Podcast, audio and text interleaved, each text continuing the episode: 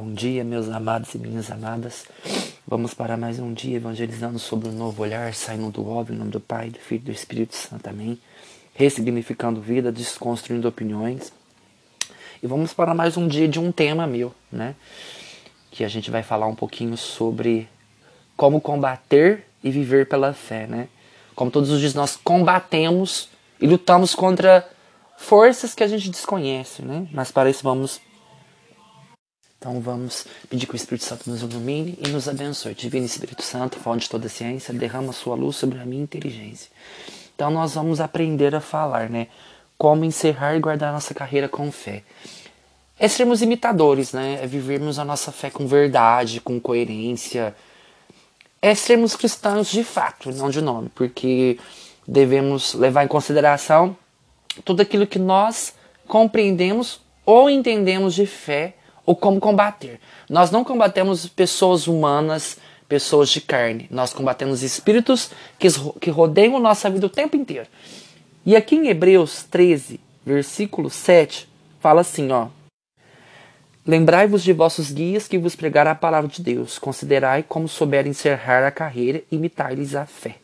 Ou seja, nós precisamos ver exemplos de fé na vida da gente para a gente tentar imitá-los sem perder nossa essência sem deixar de sermos quem nós somos. Imitar é tentar fazer igual, não é se assemelhar a ele. É não permitir que a gente perca a nossa essência. Imitar é abraçar a fé, é tentar viver a palavra de Deus dentro do seu contexto, dentro daquilo que Jesus nos oferece. E quando a gente fala guardar a palavra daquele que nos guia, é daquele que nos orientam, aquele que leva a palavra para a gente, ele não é melhor do que ninguém, ele só é instruído.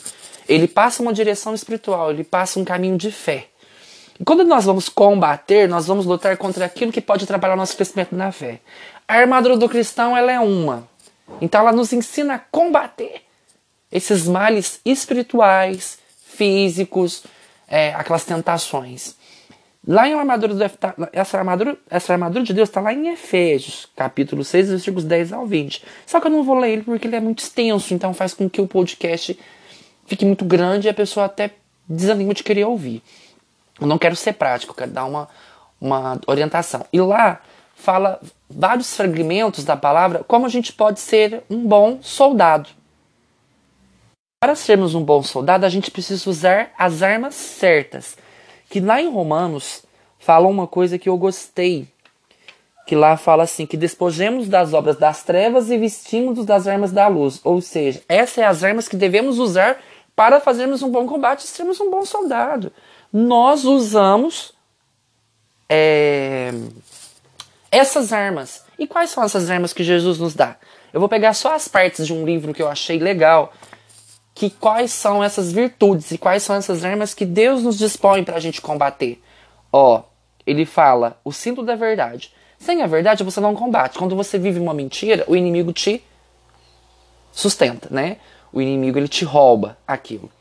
A coraça da justiça. O que é justiça? Ser justo. Mesmo para aquelas pessoas que vivem te fazendo mal. É a santidade do cristão.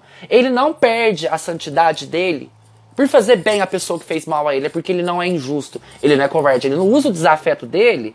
Ele não usa o desafeto dele, os problemas pessoais. Ele para cometer injustiça. Não. Se ele usa a coragem da justiça, então ele vive a santidade de cristão. Ele, ele importa que ele, em fazer o certo. Ele não está preocupado em ser uma pessoa rebelde ou revoltada e pagar na mesma moeda.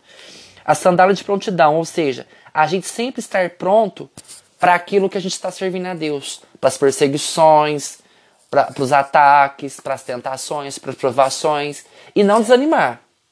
O escudo da fé. O escudo da fé é aquilo que nos protege dos dardos inflamados do maligno, do demônio, aquilo que nos corrompe. A capacidade de salvação é aquilo que blinda a nossa mente. É aquilo que protege tudo aquilo que pode tirar ou arrancar a semente plantada de Deus no seu coração.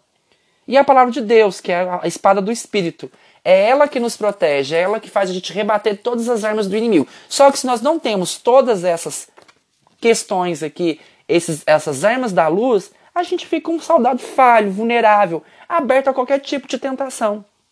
Aí, para encerrar esse momento, lá em Timóteo, fala uma coisa muito interessante, fala duas coisas.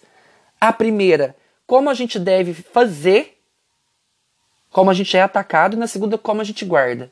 Ó, Eu te conjuro em presença de Deus e Jesus Cristo, que há de julgar os vivos e os mortos por sua aparição e por seu reino. Prega a palavra, insiste oportuna e importunamente. Repreende, ameaça, exorta com toda paciência e empenho de instruir.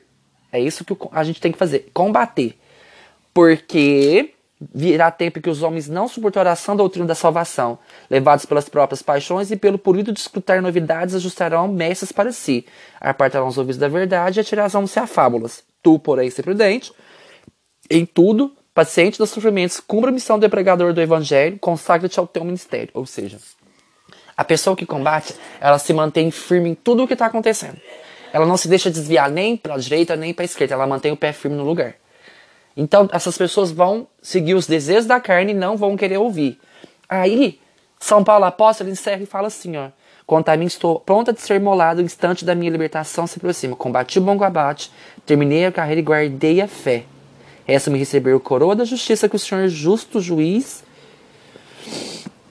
me dará naquele dia, e não somente a mim, mas a todos aqueles que aguardam com amor a sua aparição. Gente, olha que coisa mais linda. São Paulo apóstolo em nenhum momento desistiu de combater o bom combate, de viver a fé. Ele guardou a fé. Não importa quem te ataca, não importa quem te persegue, não importa quem te leva a viver uma situação diferente. O importante é que você guarde a fé e que você use as armas da luz para atacar o poder das trevas, porque as trevas elas só vêm quando você está muito na luz. O lado, o lado escuro da vida vai te assombrar porque você está tão perto de Deus que até me senti até tomado agora, muito, muito. Eu senti até uma emoção aqui. Quando você vive dentro da verdade, que você vive dentro da luz, o lado escuro vai te atacar, tá bom? Louvado seja nosso Senhor Jesus Cristo, para sempre seja louvado. Que Deus vos guie, vos guarde e vos proteja. Amém.